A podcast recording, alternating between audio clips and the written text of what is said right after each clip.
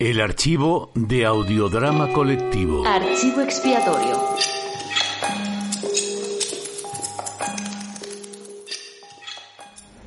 Yo soy conserje porque el mundo me ha hecho así. Porque nadie me ha tratado con amor. Hola, muy buenos días. Buenos días. Si me permite usted, Genaro Pena, letrado en ejercicio. Se lo permito a usted.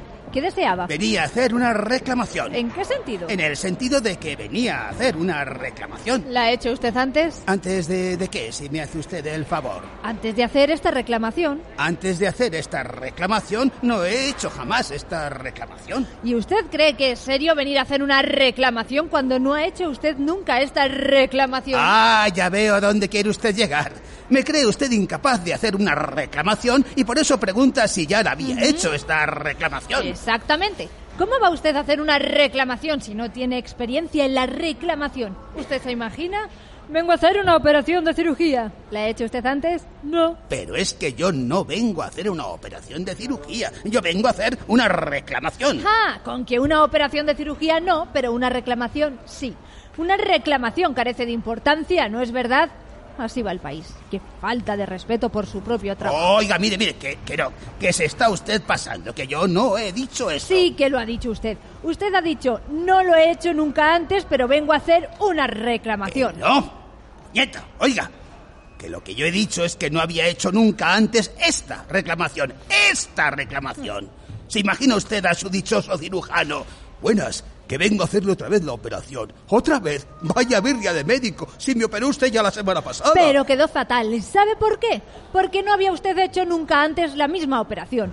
Oiga, doctor, pero lo mío no era del apéndice y ahora me encuentro con que me ha hecho usted una cesárea. ¿Qué pasa, que no le gusta a usted las cesáreas? A mí cesáreas las que a usted se le ponga, pero es que soy varón. Lo ve como no había otro remedio que hacerle una cesárea. ¿Por dónde quiere usted que salga el niño? ¿Por la uretra? ¿Y por dónde me dice que me he quedado embarazado? ¿Por la boca? Ahí tiene usted razón.